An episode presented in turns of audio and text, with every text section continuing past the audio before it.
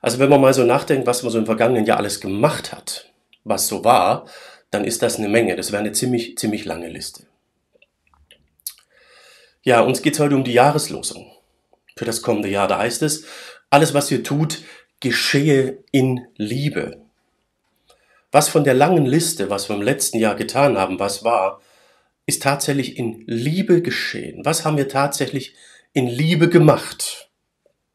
Heutzutage versteht man unter Liebe ja so ein Kribbeln im Bauch, Schmetterlinge im Bauch, Harmonie,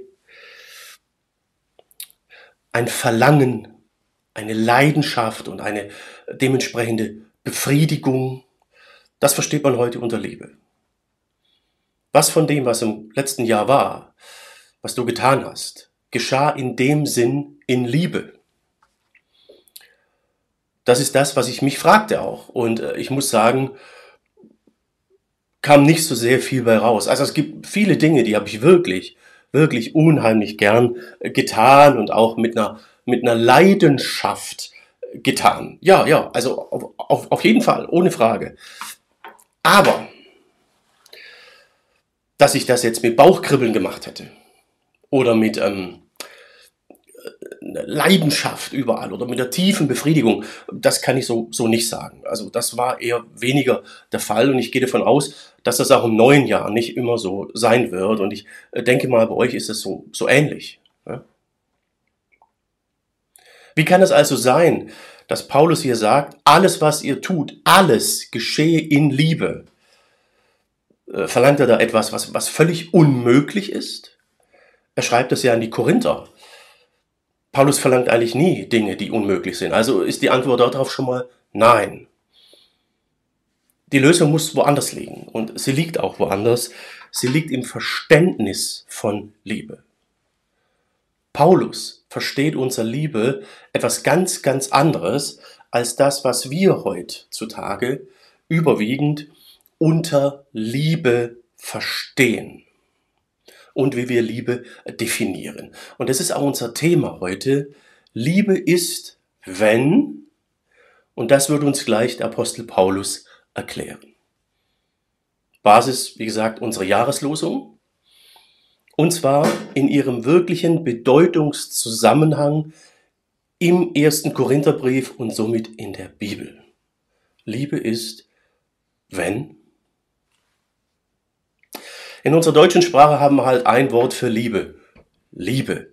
Im Griechischen äh, ist das anders. Da gibt es drei Begriffe für Liebe. Der erste Begriff, der ist der Begriff ähm, Philia. Genau. Philia kommt immer wieder in der Bibel vor. Da geht es eigentlich um Kumpelschaft.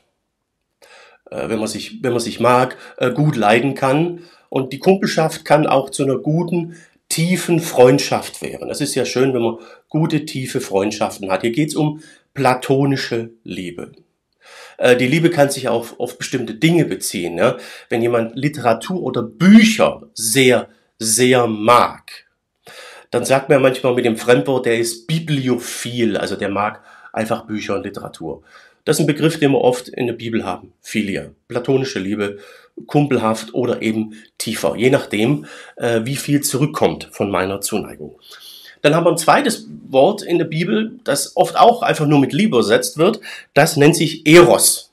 Und ihr merkt schon, da liegt das Wort äh, Erotik drin. Also da geht's dann um, um Liebe auf erotischer Basis, auf leidenschaftlicher Basis. Das kann auch die Sexualität beinhalten. Und äh, manchmal wird das auch einfach nur mit Liebe übersetzt, genauso wie das erste Wort, diese kumpelhafte Liebe, in einer deutschen Übersetzung oft nur Liebe steht, weil wir im Vergleich zu den Griechen eben nur ein Wort für Liebe haben. Beide diese Begriffe, also diese freundschaftliche, kumpelhafte Liebe und die erotische Liebe, sind hier in unserer Jahreslosung im ersten Korintherbrief nicht gemeint. Hier steht in unserem Text ein anderes Wort, und zwar Agape. Agape bezeichnet die Liebe, die dem Wesen Gottes entspricht. Sie bezeichnet Gottes Liebe. Und sie ist unabhängig davon, ob jetzt meine Liebe erwidert wird, ob was zurückkommt. Danach fragt sie erstmal gar nicht. Sie ist einfach bedingungslos und voraussetzungslos da, unabhängig ob jetzt eine Erwiderung da ist. Das fällt uns ja manchmal schwer, wenn wir sagen, ich liebe dich, dann wollen wir hören vom anderen, ich liebe dich auch, und da muss eine Erwiderung da sein. Und bei der Liebe Gottes ist das anders. Sie ist einfach mal so da. Und diese Liebe ist hier gemeint in unserem Vers hier im ersten äh, Korintherbrief. Ähm, das zeigt sich dann auch, auch schön ähm, hier in einem bekannten Vers in Johannes 3, Vers 16. Dort heißt es, Gott hat die Menschen so sehr geliebt, und da steht unsere Gottesliebe, unsere Agape, also Egapesen, also hier steht ein anderen, eine andere Verbform dafür, aber steht um, es geht hier um Agape.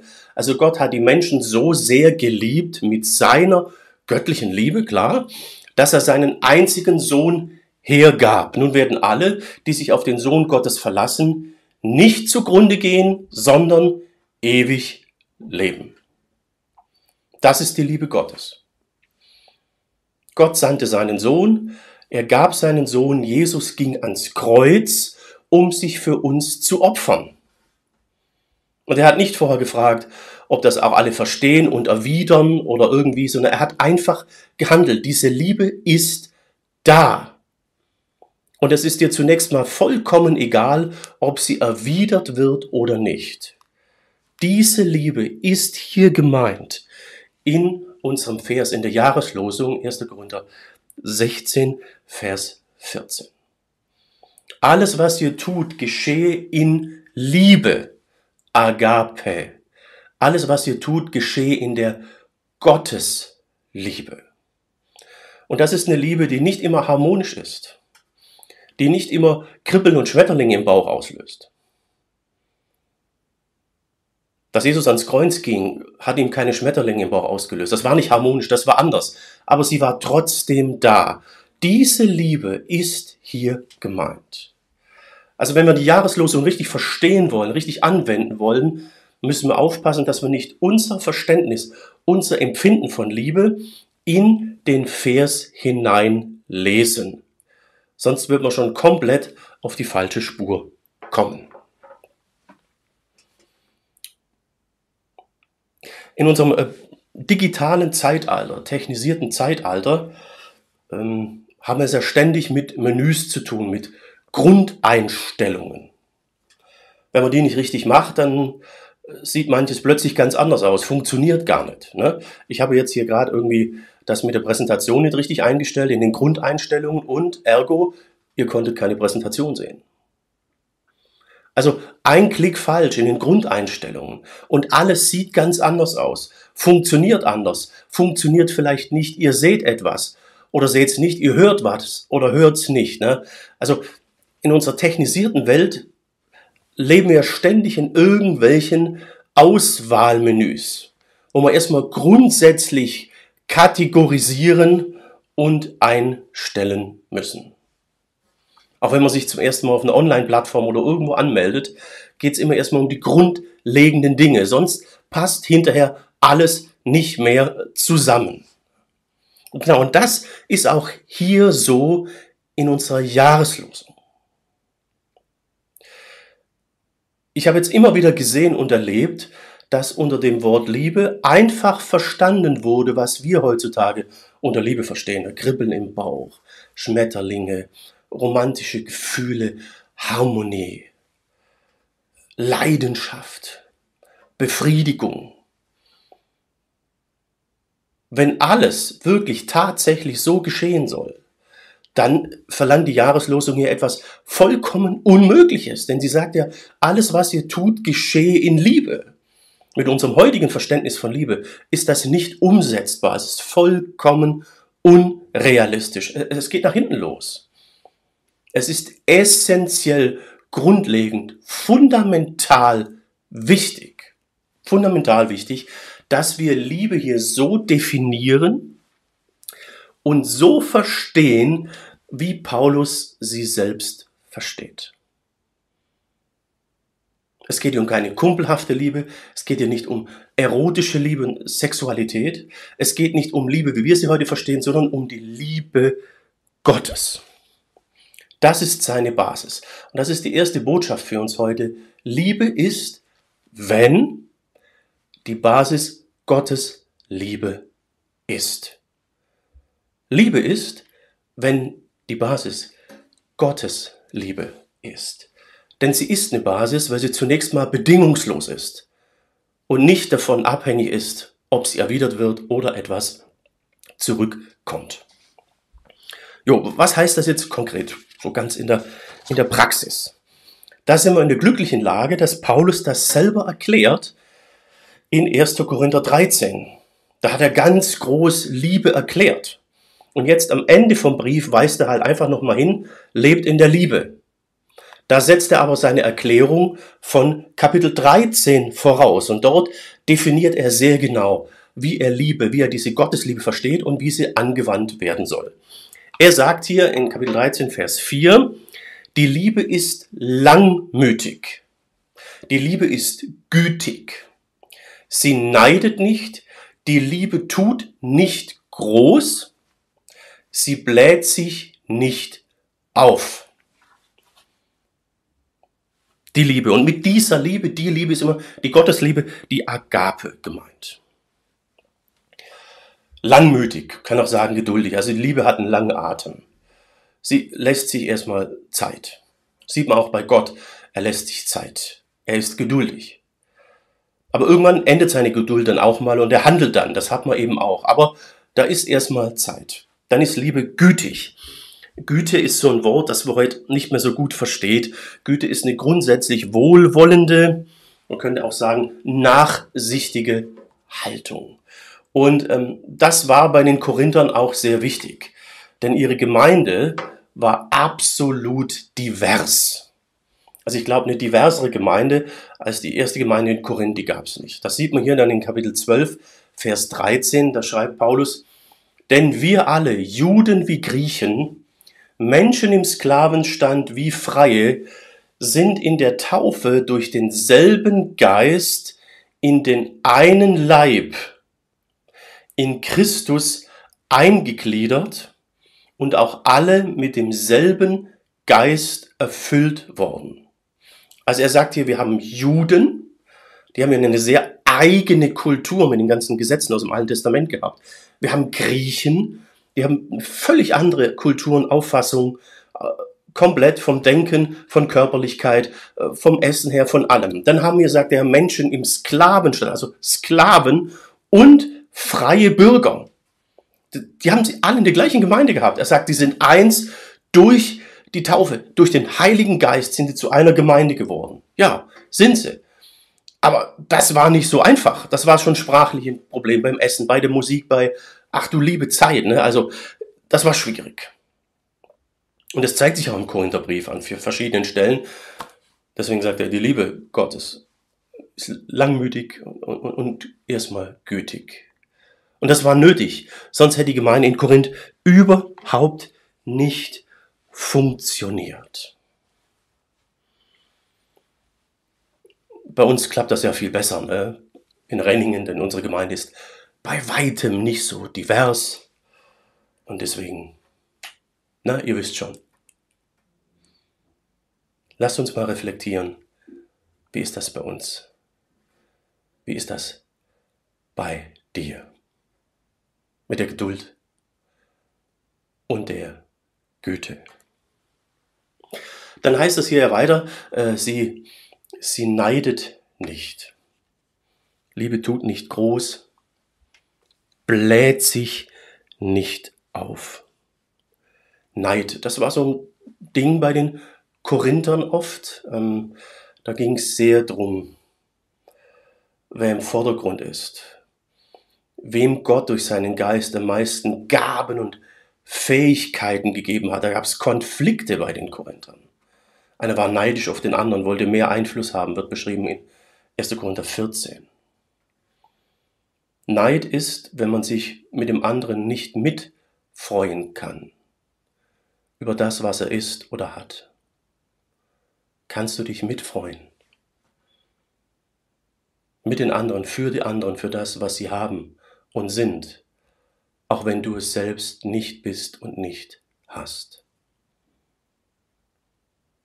Ist die Liebe Gottes in dir, dann gibt es in dir keinen Neid. Das führte dann zu, dazu, dass sich manche so ein bisschen groß hervorgetan haben. Paulus sagt in 1. Korinther 14, ihr redet alle durcheinander in, Geistesgaben, in Zungenrede und er sagt, wenn zu euch einer reinkommt, der denkt, ihr habt nicht alle Latten am Zaun, 1. Korinther 14. Also da war, da war keine Güte, keine Rücksicht. Jeder wollte hier sein Ding, ich bin der Größte und ich kann's. Ne, und so bläht man sich dann auf. Kugelfisch, ja. Paulus sagt, Liebe, tut das nicht. Liebe ist gütig. Liebe hat den anderen erstmal im Blick. Liebe kennt keine arroganten, großtuischen Schwätzer, die permanent im Mittelpunkt sein müssen und deswegen viel, viel reden, viel, viel quatschen. Da gibt es auch eine ganz einfache Art, sich selbst zu reflektieren und so zu fragen, wie ist das denn bei dir? Ganz einfach. Die Vorschläge, die du machst, das, was du redest, was du sagst. Bist du bereit, es selbst in die Hand zu nehmen? Es selbst umzusetzen? Bist du bereit, wenn du einen Vorschlag machst, selbst die Verantwortung dafür zu übernehmen, verantwortlich zu sein? Wenn nicht, ist es manchmal besser, den Vorschlag gar nicht zu machen. Wie viel von dem, was du sagst, das müsste sein, so und so und das müsste, man könnte doch, man könnte doch. Wie viel davon bist du bereit, selbst zu tun, selbst umzusetzen? Geht es bei dir um die Sache oder dass du mal mit klugen Vorschlägen Sachen einfach so im Mittelpunkt stehst? Rede Schwall. Das ist die Frage wenn ich dann in so einem Redeschwall unterbrechen werde von jemand oder du in diesem Redeschwall von jemand unterbrochen wirst und der sagt, pass mal auf, das sind nur Gequatsche, dann empfindest du das vielleicht als lieblos und wenig wertschätzend, aber im Sinne Gottes ist es Liebe. Denn Gottes Liebe will nicht, dass man sich aufbläht, arrogant im Mittelpunkt stehen will. Bla bla bla bla, Hauptsache ich habe die Aufmerksamkeit. Das ist dann lieblos. Wenn dann jemand sagt, du vergiss es, bringt nichts, dein Gerede, das ist dann Liebe. Das empfinden wir dann leider oft als Beleidigung oder nicht wertschätzend, aber das ist dann Gottes Liebe. Also ich hoffe, ihr kriegt langsam ein Gespür dafür, dass Liebe Gottes ein anderes Empfinden hat als das, das wir oft haben. Denn Gottes Liebe entspricht seinem Wesen, Wahrheit, Gerechtigkeit, Heiligkeit. Das ist alles ein Gesamtpaket in Gottes Liebe. Ja, dann sagt Paulus weiterhin Vers 5, ähm, sie, also Gottes Liebe, benimmt sich nicht unanständig, sie sucht nicht das ihre, sie lässt sich nicht erbittern, sie rechnet Böses nicht zu. Ja, das mit dem unanständig, das ist äh, schön erklärt in 1. Korinther 7, 36, da heißt es, wenn aber jemand denkt, er handle unschicklich mit, mit seiner Jungfrau, also seiner, seiner, seiner Freundin, und er steht in, in Vollkraft, also ein Mann, der in der Blüte seiner Jugend steht, und es muss so geschehen, so tue er, was er will, er sündigt nicht. Sie sollen heiraten. Also der Hintergrund ist hier in 1. Korinther 7, dass Paulus sagt, das Ideal, das ich für mich sehe und das ich mich für euch wünsche, ist, dass ihr Single bleibt und euer Leben für Gott, Jesus und die Gemeinde einsetzen könnt. Das ist sein Ideal. Aber er sagt, wenn du nun in einer Beziehung bist, ja, mit deiner Freundin, deiner Jungfrau und äh, na, der Trieb ist in dir, du stehst in Vollkraft, dann ist es in Ordnung, wenn du heiratest. Tu das, bevor du unschicklich handelst und es zur Sexualität außerhalb der Ehe kommt. Ihr merkt, ich habe hier ein bisschen eine holprige Übersetzung verwendet, die Elberfelder, aber das war hier sehr, sehr wichtig, um euch aufzuzeigen, dass hier derselbe Begriff wie in 1. Korinther 13 verwendet wird. In 1. Korinther 13, 5 wird damit unanständig übersetzt, hier in Kapitel 7 einfach mit unschicklich, aber ist das beides gemeint. Also, wenn es hier heißt, Gottes Liebe benimmt sich nicht unanständig, nicht unschicklich, dann heißt das, sie benimmt sich ethisch und moralisch nicht daneben, mehr von Gottes Liebe bestimmt ist. handle entsprechend Gottes Willen und entsprechend seiner Gebote. Jesus sagt im Johannesevangelium immer wieder, wer mich liebt oder wer Gott liebt, der hält seine Gebote oder wer seine Gebote hält, der liebt Gott. Das ist hier gemeint mit unschicklich. Gottes Liebe benimmt sich nicht unschicklich, nicht unanständig. Dann heißt es hier, sie sucht nicht das ihre. Ja, sie sucht nicht äh, das, das ihre. Gottes Liebe, wie wir es gerade gesehen haben, in Johannes 3, Vers 16. So hat Gott die Welt geliebt, dass es einen einzigen Sohn gab, damit jeder, der an ihn glaubt, nicht verloren geht. Diese Liebe hat nicht das ihre gesucht. Gottes Liebe hat das unsere gesucht, das meine. Er kam in unsere Welt, um sich zu opfern. Gottes Liebe sucht zunächst nicht das ihre. Gottes Liebe geht es zunächst darum, was Gott und Jesus möchten. Jesus sagt ja auch ganz direkt, zum Beispiel im Matthäusevangelium, es soll euch zuerst um Gottes Reich, um Gottes Gerechtigkeit gehen. Dann wird euch das Übrige alles dazu gegeben. Das ist einfach nur eine andere Definition von jemandem, der von Gottes Liebe bestimmt ist. Wenn du von Gottes Liebe bestimmt bist, geht es hier zuerst um seine Dinge, um seinen Auftrag, um die Gemeinde, um die Gemeinschaft und nicht zuerst um dich selbst. Wenn es zuerst um dich selbst geht, handelst du lieblos, egoistisch. Gottes Liebe ist das aber nicht. Dann heißt es hier, sie lässt sich nicht erbittern. Sie rechnet Böses nicht zu. Gottes Liebe ist nicht schnell verbittert.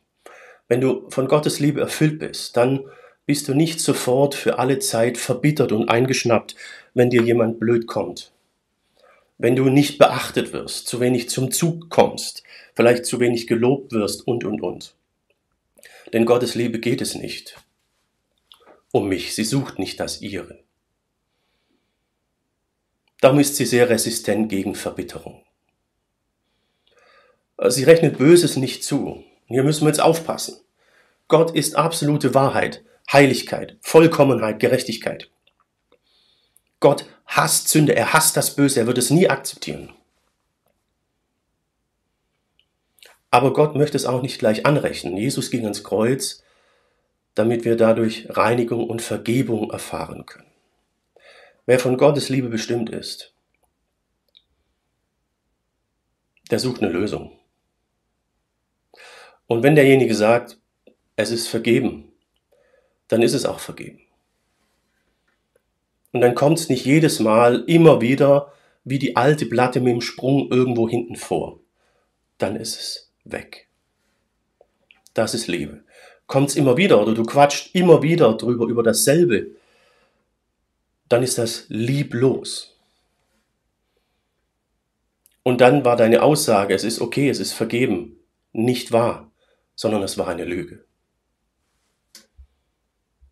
Wenn du Dinge wirklich nicht los wirst, das immer wieder an dir nagt, dann musst du vielleicht mal tiefer ran. Dann such mal das Gespräch mit jemand, der dir da helfen kann. Wir haben Seelsorger. Liebe. Liebe und Lieblosigkeit fangen manchmal hier an. Nur das haben wir oft nicht im Blick, weil wir Liebe oft ganz, ganz anders äh, definieren.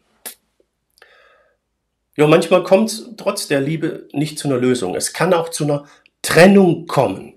Das ist dann auch eine Lösung im Sinne der Liebe Gottes, denn Gottes Liebe möchte Wahrheit und Gerechtigkeit. Das haben wir dann hier 1. Korinther 13, 6 und 7. Sie, also wieder die Liebe Gottes, freut sich nicht über die Ungerechtigkeit, sondern sie freut sich mit der Wahrheit.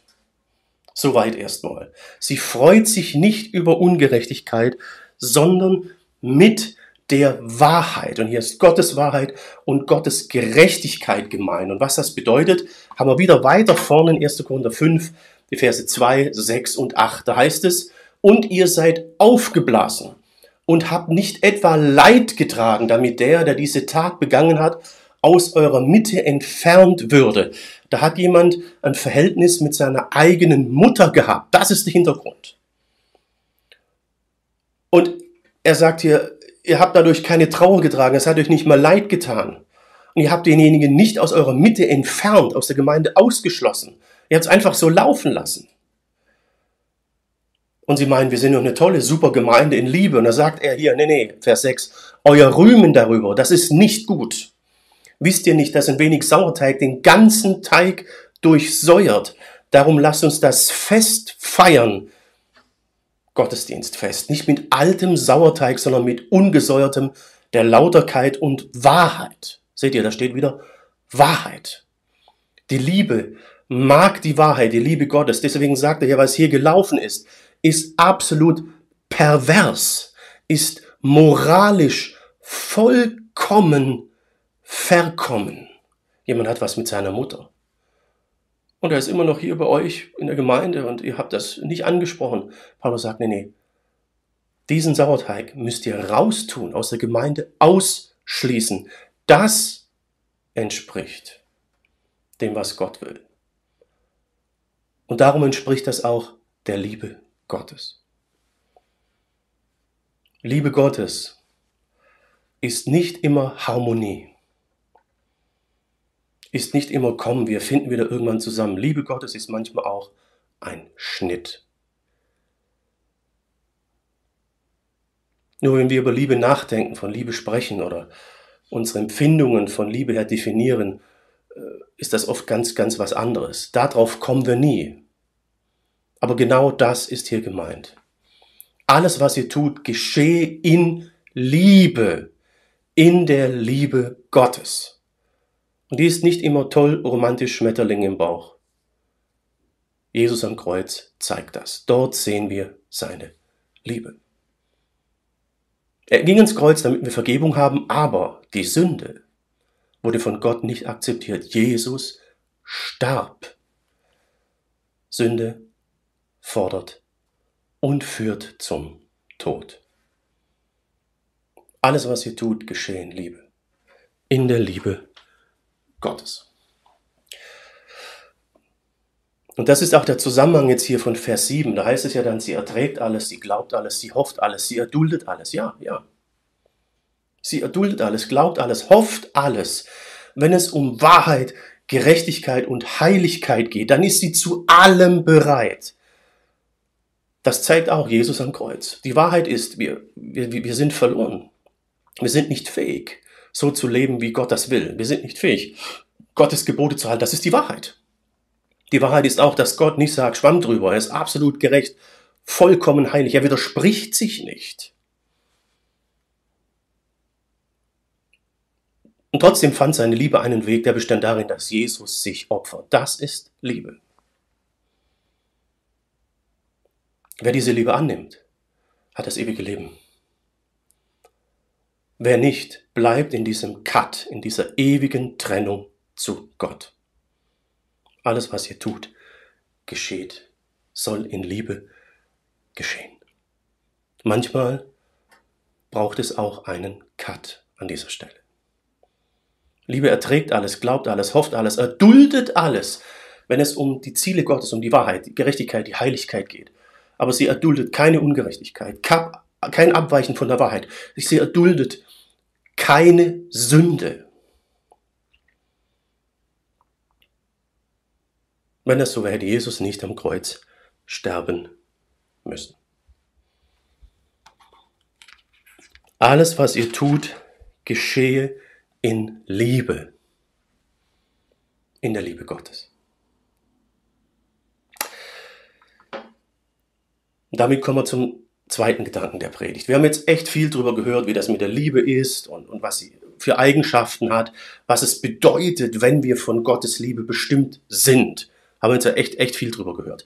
Paulus ist aber noch ein anderer Aspekt wichtig, nämlich, dass die Liebe Gottes ewig ist, für immer bleiben wird und auch uns in die Ewigkeit zum ewigen Leben führen kann. Das haben wir hier im Kapitel 13 in Vers 8. Dort sagt er, niemals wird die Liebe vergehen.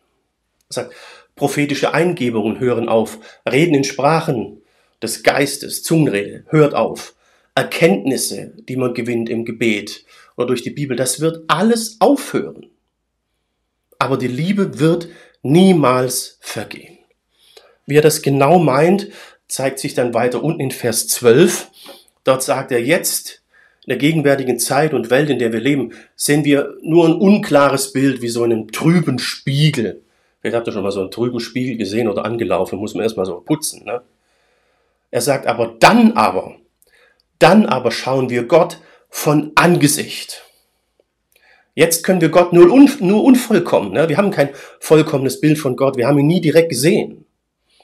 Dann aber werden wir Gott völlig kennen, so wie er uns jetzt schon kennt.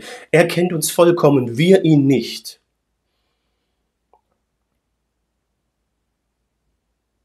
Paulus blickt ja auf die Zeit, wenn Jesus wiederkommt, wenn er in unsere Welt zurückkommt, wenn wir in den Himmel aufgenommen werden und dort sind bei ihm und Gott sehen. Dann sehen wir alles. Und da braucht man keine Propheten mehr, die uns Weisung geben. Da braucht man keine Pastoren mehr, die einem die Bibel lehren oder sagen, was, was Gott und Jesus will. Dann braucht man kein Sprachengebet mehr, dass der Geist uns jetzt in diese Welt schickt. Das wird alles aufhören, sagt er hier. Das wird alles enden in dem Moment, wenn wir bei Jesus sind. Und er hat versprochen, uns zu sich zu nehmen, wenn wir sein Opfer angenommen haben. Dann wird das alles enden. Man braucht keine theologischen Bibliotheken mehr. Man braucht das alles nicht mehr. Das Einzige, was dann noch bleibt und bleiben wird, ist die Liebe. Die Liebe Gottes.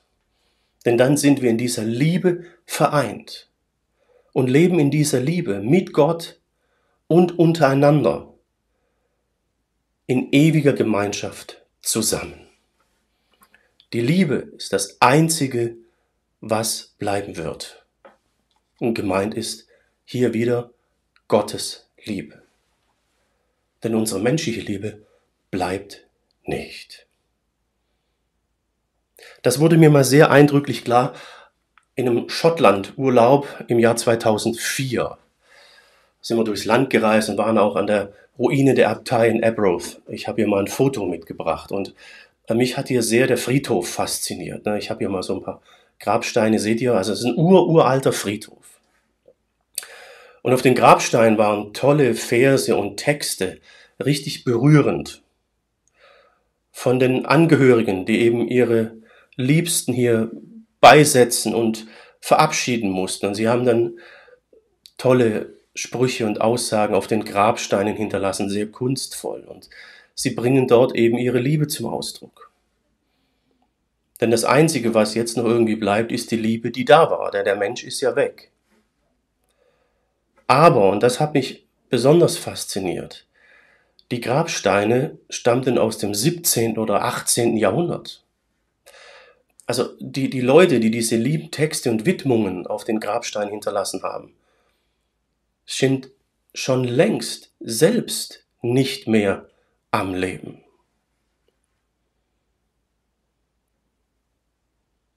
Menschliche Liebe ist nicht ewig.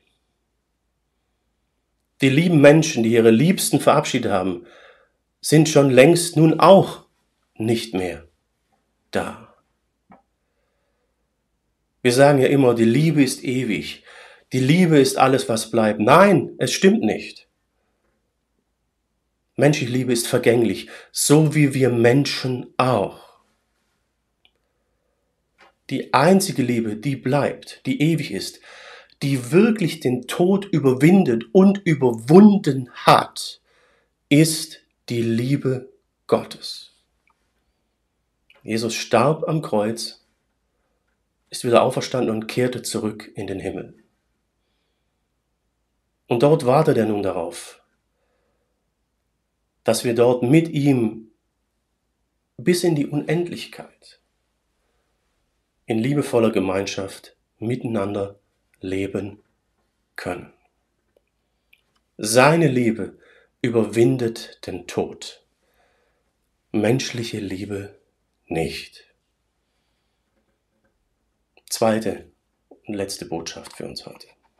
Und das kommt ja auch nochmal zum Ausdruck in diesem Verse Johannes 3, Vers 16. Gott hat die Menschen so sehr geliebt, dass er seinen Sohn hergab. Nun werden alle, die sich auf den Sohn Gottes verlassen, nicht zugrunde gehen, sondern ewig leben. Seht ihr, ewig leben.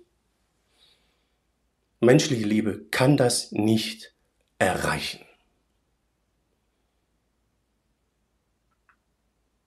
Liebe ist, wenn sie ewig ist. Liebe ist, wenn sie ewig ist. Menschliche Liebe ist das nicht, Gottes Liebe ist es. Gottes Liebe ist es. Aber Gottes Liebe möchte konkret werden. Wir haben ja gerade gesehen, dass Paulus sagt, Liebe Gottes tut das, tut das nicht. Liebe Gottes ist nicht nur eine Theorie, es ist eine Lebenseinstellung und sie fordert eine Entscheidung von uns Menschen. Das zeigt sich in der Bibel an vielen, vielen Stellen, zum Beispiel hier. Ich habe hier nochmal unseren Vers von eben. Gott hat die Menschen so sehr geliebt, dass er seinen einzigen Sohn hergab, nun werden alle, die sich auf den Sohn Gottes verlassen, nicht zugrunde gehen, sondern ewig leben. Ich hoffe, der Vers bleibt wirklich in euch hängen. Ich zeige ihn jetzt, ich glaube zum dritten Mal. Da geht es aber dann direkt weiter. Vers 17 und 18. Gott sandte den Sohn nicht in die Welt, um die Menschen zu verurteilen, sondern um sie zu retten. Ja. Jesus ging für uns ans Kreuz. Er war bereit, alles auf sich zu nehmen, was da zwischen uns und Gott nicht stimmt. Und Gott weiß alles. Er hat alles gesehen. Jeden Gedanken, seit es uns gibt. Er weiß, dass wir gar nicht fähig sind, uns nach seinem Willen, seinen Geboten zu richten. Darum kam Jesus, um uns zu retten. Wir selber können von uns aus nicht im Einklang mit Gott leben. Darum, Vers 18, wer sich an den Sohn Gottes hält, wird nicht verurteilt. Der wird nicht zugrunde gehen, steht oben in Vers 16. Dann geht's aber weiter. Wer sich aber nicht an ihn hält, an den Sohn Gottes, der ist schon verurteilt, weil er Gottes einzigen Sohn nicht angenommen hat. Gottes Liebe ist da, voraussetzungslos. Aber sie verlangt einen, eine Entscheidung. Sie verlangt konkret zu werden. Ansonsten ist ein Cut. Und es ist der Cut, der von Natur aus zwischen uns und Gott da ist. Wir sind nicht im Einklang mit ihm. Ein Blick in seine Gebote zeigt das. Gott hat alles getan, Jesus hat alles getan, aber wenn wir diese Liebe nicht erwidern, nicht annehmen, bleibt dieser Cut, die ewige Trennung und wir gehen da nicht verloren, sondern wir bleiben verloren. Für die Unendlichkeit, an diesem anderen Ort, der weit weg ist vom ewigen Leben. Das ist Gottes Liebe. Sie liebt bedingungslos, sie gibt sich vollkommen, sie opfert sich vollkommen auf. aber sie führt dann auch zu einer vollkommenen Entscheidung, zu einer vollkommenen ewigen Beziehung oder zu einem vollkommenen ewigen Schnitt. Alles, was ihr tut, geschehe in Liebe. Jahreslos.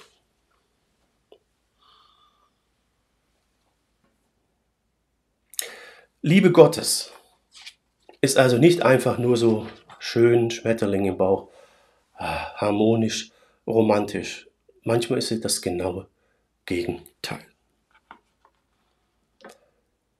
Gott und sein, sein Opfer anzunehmen, das Kreuz anzunehmen, bedeutet daher nicht nur, das zu akzeptieren, ja, ich verstehe, du bist für mich ans Kreuz, wunderbar, nehme ich an. Nein, das, das, das reicht nicht. Jesus anzunehmen bedeutet, sich innerlich umprägen zu lassen. Das bedeutet, dass ich meine Emotionalität, mein Empfinden, mein Denken über Sünde vergesse, aufgebe, ans Kreuz schlage und mir stattdessen sein Empfinden, seine Liebe, seine Emotionalität, seine Wahrnehmung in mich hineinlegen lasse. Das ist der entscheidende Punkt. Nur dann können wir der Jahreslosung annähernd gerecht werden. Ansonsten wird es nicht funktionieren, denn wir sind von Natur aus nicht von Gott und Gottes Liebe bestimmt. Das muss der Geist Gottes in uns hineinlegen. Das zeigt sich zum Beispiel in Galater 5, Vers 22 äh, und 23. Das kann ich jetzt nicht auch noch behandeln, aber da wird deutlich und gezeigt, äh, dass der Geist Gottes das tun muss. Dort werden viele, viele Dinge, die wir gerade als Eigenschaften von Gottes Liebe hörten, wieder genannt, aber sie werden als Geistesgabe beschrieben, als etwas, was Gott in uns schaffen muss. Dazu muss das, was aber bis jetzt in uns ist, raus. Bist du bereit, alles, was du bisher über Liebe gedacht hast, zu vergessen? Bist du bereit, dein Inneres, deine Emotionalität komplett umprägen zu lassen? Hast du den Mut, Jesus zu sagen, seinem Heiligen Geist zu sagen, Heiliger Geist, komm. Verändere mein Inneres komplett. Entsprechend deiner göttlichen Liebe. Als Resultat werden Gottes Gebote immer mehr unser Denken und Handeln bestimmen. Denn hier heißt es im Johannesevangelium, wer meine Gebote annimmt und sie befolgt, Jesus sagt das, der liebt mich wirklich. Und wer mich liebt, den wird mein Vater lieben. Auch ich werde ihn lieben und ihm meine Herrlichkeit offenbaren.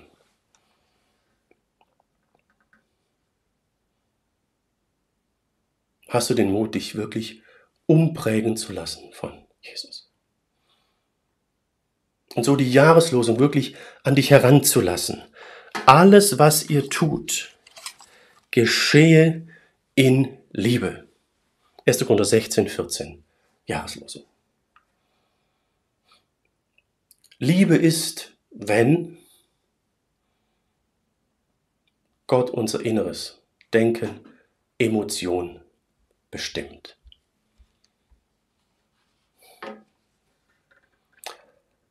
Der Herr segne dich und gebe dir den Mut dazu, diese Entscheidung zu treffen. Amen.